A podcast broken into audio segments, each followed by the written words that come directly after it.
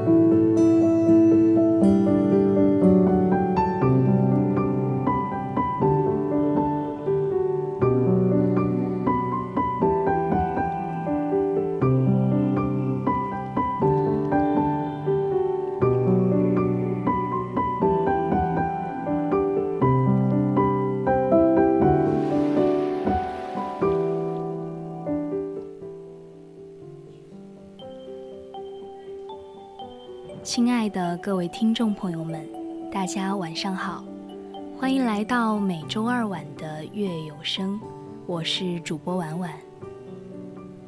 那么在节目开始之前呢，宜宾本地的听众朋友们可以打开收音机，调频到 FM 一零零，收听我们的 VOC 广播电台，或者打开荔枝 FM。搜索 VOC 广播电台，直接参与到我们的节目互动中，抒发你对本期散文分享的感想。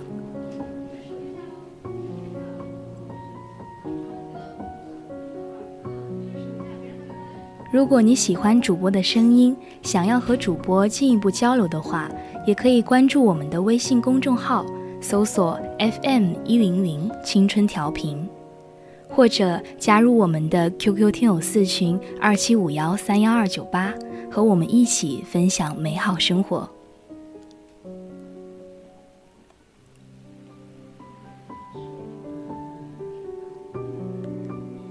那么今天月有声的主题就是凭栏听风雨，接下来就一起走进杨绛先生的散文世界吧。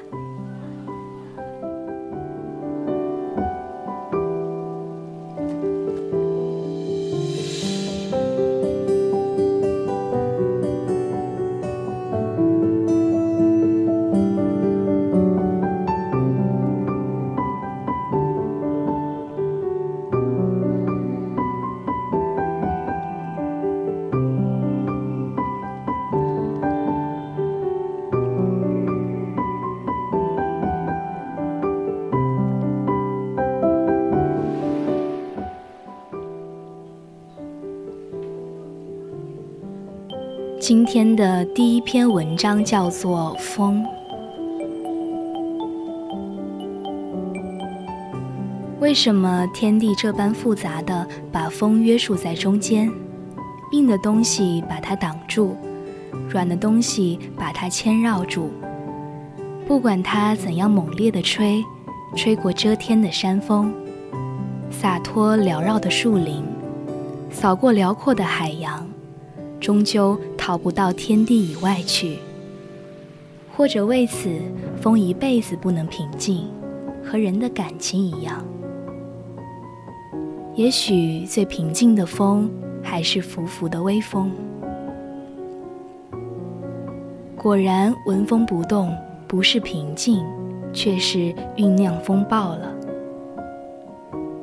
闷热的暑天，风重重的把天。压低了一半，树梢头的小叶子都沉沉垂着，风一丝不动，可是何曾平静呢？风的力量已经可以预先察觉到，好像蹲伏的猛兽，不再睡觉，正要纵身的远跳。只有浮浮微风最平静，没有东西去阻挠它，树叶由它撩拨，杨柳顺着它弯腰，花儿草儿都随它抚养，门里窗里任它出进。青云附着它浮动，水面被它依偎着。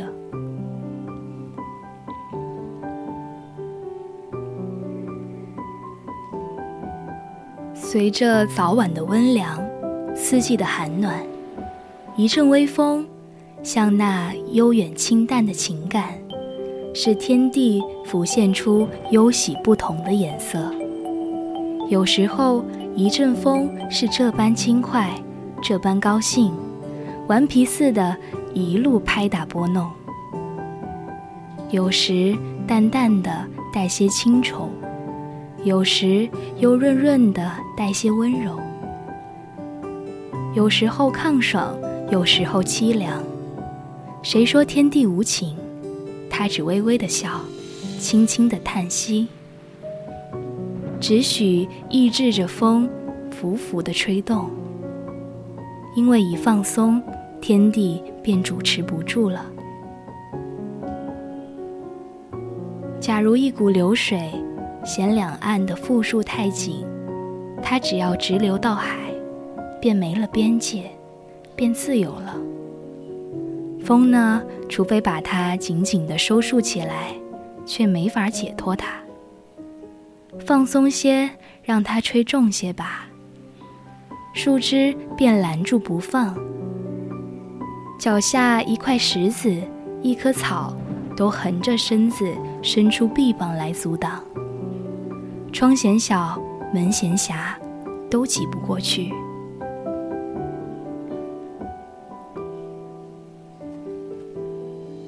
墙把它遮住，房子把它罩住，但是风顾得这些吗？沙石。不妨带些走，树叶可以卷个光，墙可以推倒，房子可以掀翻。再吹重些吧，树木也都可以拔掉了。山石可以吹塌，可以卷起大浪，把大块的土地吞没，可以把房屋城堡一股脑儿扫个干净。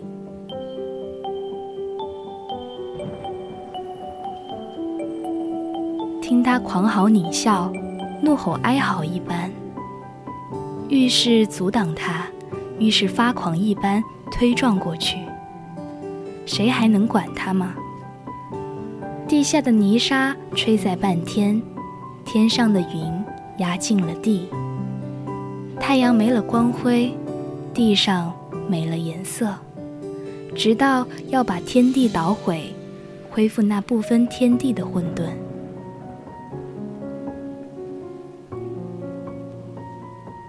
不过，风究竟不能掀翻一角青天，撞将出去。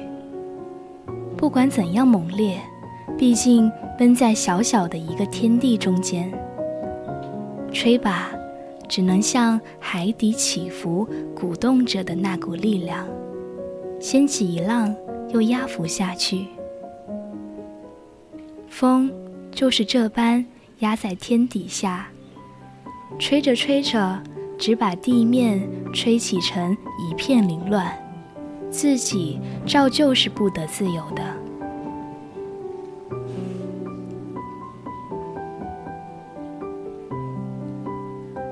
末了，像盛怒到极点，不能再怒，化成恹恹的烦闷懊恼；像悲哀到极点，转成绵绵忧恨；狂欢到极点。变为凄凉，失望到了极点，成了淡漠。风尽情的闹到极点，也乏了。不论是炎冷的风，真热的风，不论是哀嚎的风，怒吼的风，到末来，渐渐的微弱下去，剩几声悠长的叹气，便没了声音。好像风都吹完了。但是风哪里就会吹完了呢？只要听平静的时候，夜晚黄昏，往往有几声低嘘，像安命的老人无可奈何的叹息。风究竟还不肯驯服，或者就为止吧。天地把风这般紧紧的约束着。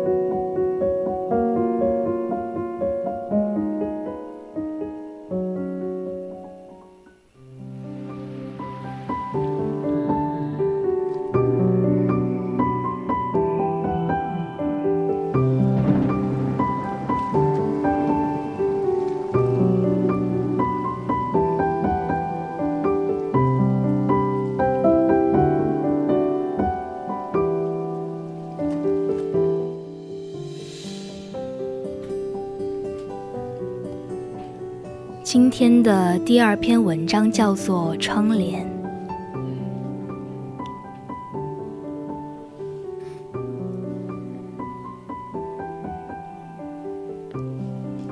人不怕挤，尽管摩肩接踵，大家也挤不到一处。像壳里的人，像太阳光里飞舞的清晨。窗对着窗，各自人家，彼此都不相干。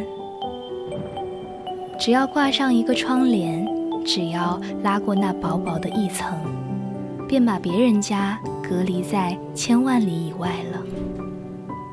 隔离不是断绝，窗户并不堵没窗户，只在彼此间增加些距离，那些欺哄人、招引人的距离。窗帘并不盖没窗户，只隐约的遮掩。所以窗口不引人注意，而一角掀动的窗帘惹人窥探猜测，生出无限的兴趣。赤裸裸可以表示天真朴素，不过如果把天真朴素做了窗帘的质料，做了窗帘的颜色，一个洁白素净的帘子，堆叠着透明的软纱。在风里摇曳，这种朴素只怕比五颜六色更富有魅力。认真要赤裸裸不加遮饰，除非有希腊神像那样完美的身体，有天使般纯洁的灵魂。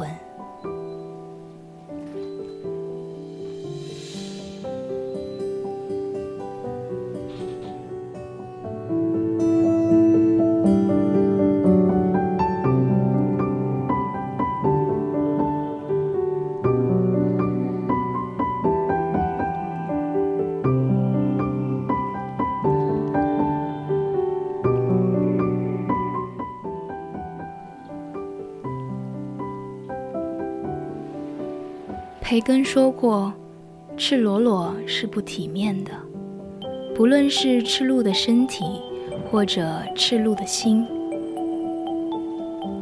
人从乐园里出逐起来的时候，已经体味到这句话了。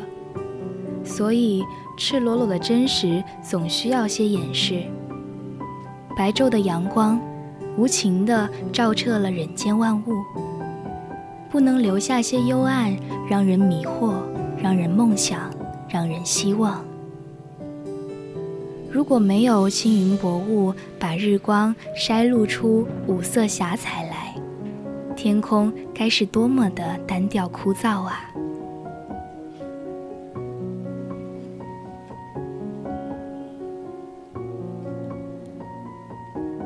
隐约模糊中，才容许你做梦和想象。距离增添了神秘，看不见边际，变为没边没际的遥远与辽阔。云雾中的山水，暗夜的星辰，希望中的未来，高超的理想，仰慕的名人，兴许的相知。隔着窗帘，可以产生无限的美妙的想象。如果你憎恨窗帘的间隔，冒冒失失闯进门，闯到窗帘后面去看个究竟，赤裸裸的真实，只怕并不经看。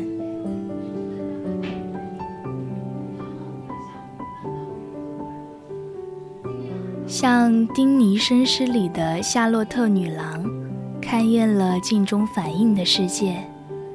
三步跑到窗前，望一望真实的世界，他的镜子立即破碎成两半，他毁灭了以前快乐而无知的自己。人家挂着窗帘呢，别去窥望，宁可自己也挂上一个。华丽的也好，朴素的也好，如果你不屑挂或懒得挂。不妨就敞个赤裸裸的窗口，不过你总得尊重别人家的窗帘。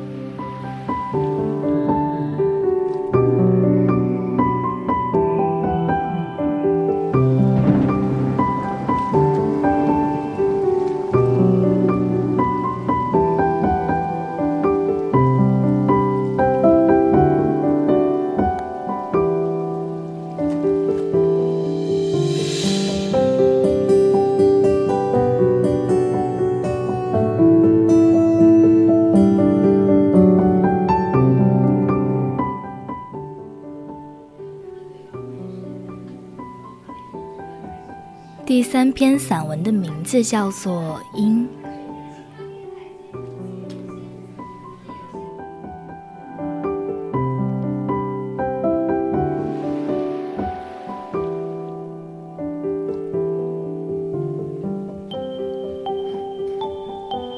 一棵浓密的树站在太阳里，像一个深沉的人，面上耀着光，像一脸高兴。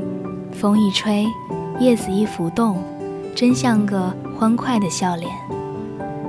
可是叶子下面一层暗一层，绿沉沉的，郁郁成了宁静，像在深思，带些忧郁，带些甜适。松柏的荫最深最密，不过没有梧桐树、胡桃树的那样荫广大。疏疏的杨柳，筛下个疏疏的影子。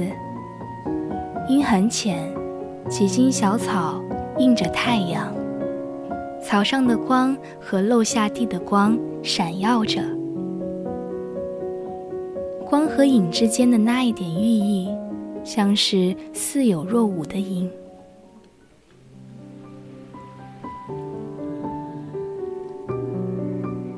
一根木头。一块石头，在太阳里也撇下一个影子。影子和石头、木头之间也有一片阴，可是大小只见影子，觉不到有阴。强阴大些，乌阴深些，不像树荫清幽灵活，却有它自己的沉静，像一口废井。一潭死水般的静。山的阴又不同，阳光照向树木、石头和起伏的地面，现出浓浓淡淡多少层次的光和影，携带着阴，随着阳光转动，变换形态。山的阴是散漫而繁复的，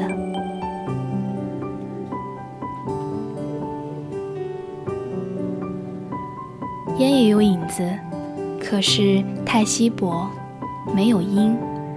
大晴天，几团浮云会投下几块黑影，但不及有阴，云又过去了。整片的浓云蒙住了太阳，够点染一大半天的阴，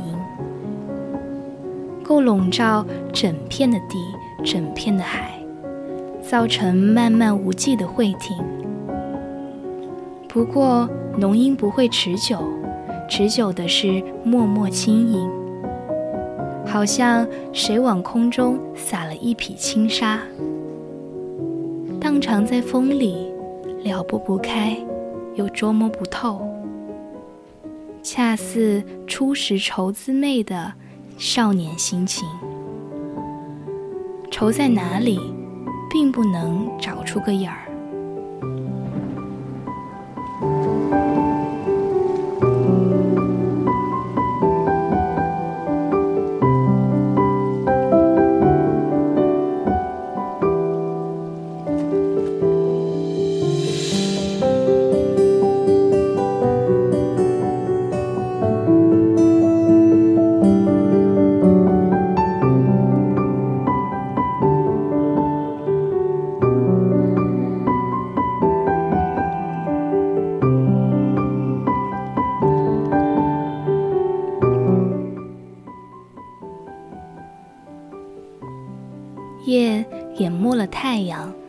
造成个大黑影。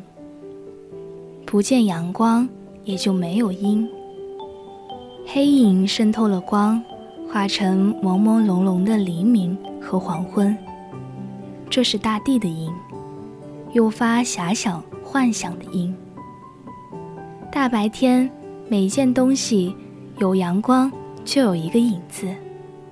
挨着影子，都悄悄地怀着一团阴。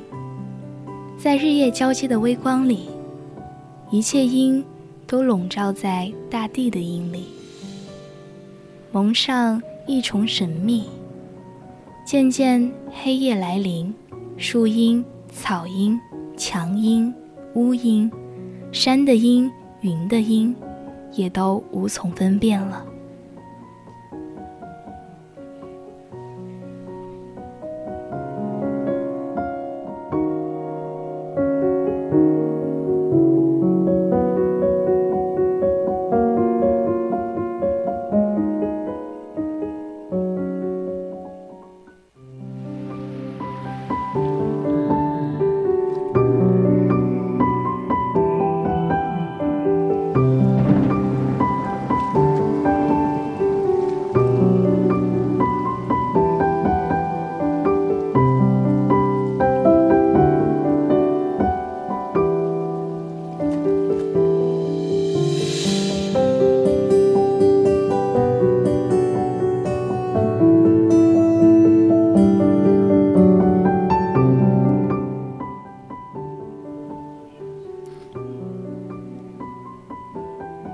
时候，我放逸的像清晰的流泉，数不清的时日是我冲洗下的石子，水声就飞溅过颗颗的石子，轻轻快快，滑滑溜溜的流。河岸束不住，淤泥拉不住，变云变雾，海阔天空，随着大气漂浮。有时候我来个书遁，一那头就钻入浩瀚无际的书籍世界，就好比孙猴架起跟头云，转瞬间到了十万八千里外。我远远地抛开了家，竟忘了自己何在。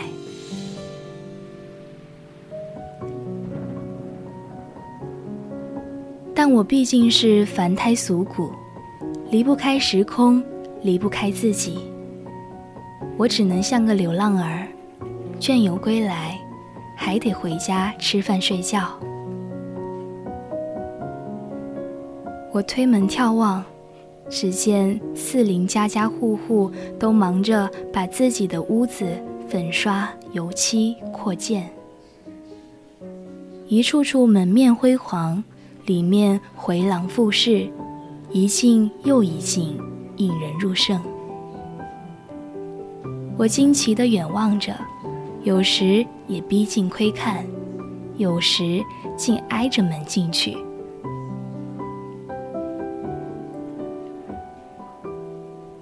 好在我也没有八面光的屋宇值得留恋，只不过一间破漏的斗室，经不起时光摧残，早晚会门窗轻倚，不避风雨。我等着它白天晒进阳光，夜晚透露出星月的光辉。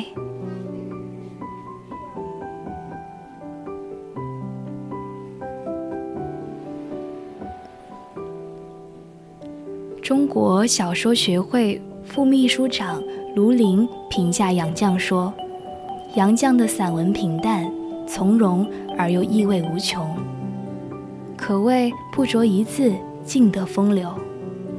对于杨绛作品的研究，更多的学者是集中于研究其小说作品，对杨绛散文语言的研究较少。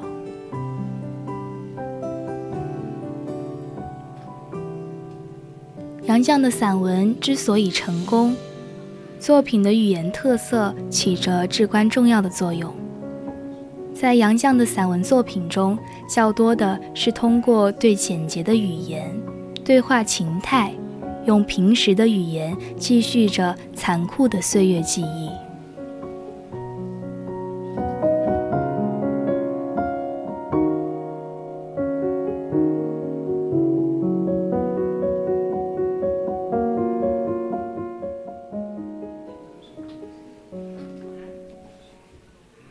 么现在已经是北京时间的二十点五十七分了，今天的月有声也要接近尾声了。文章转载自网络，我是主播婉婉，我们下期再见。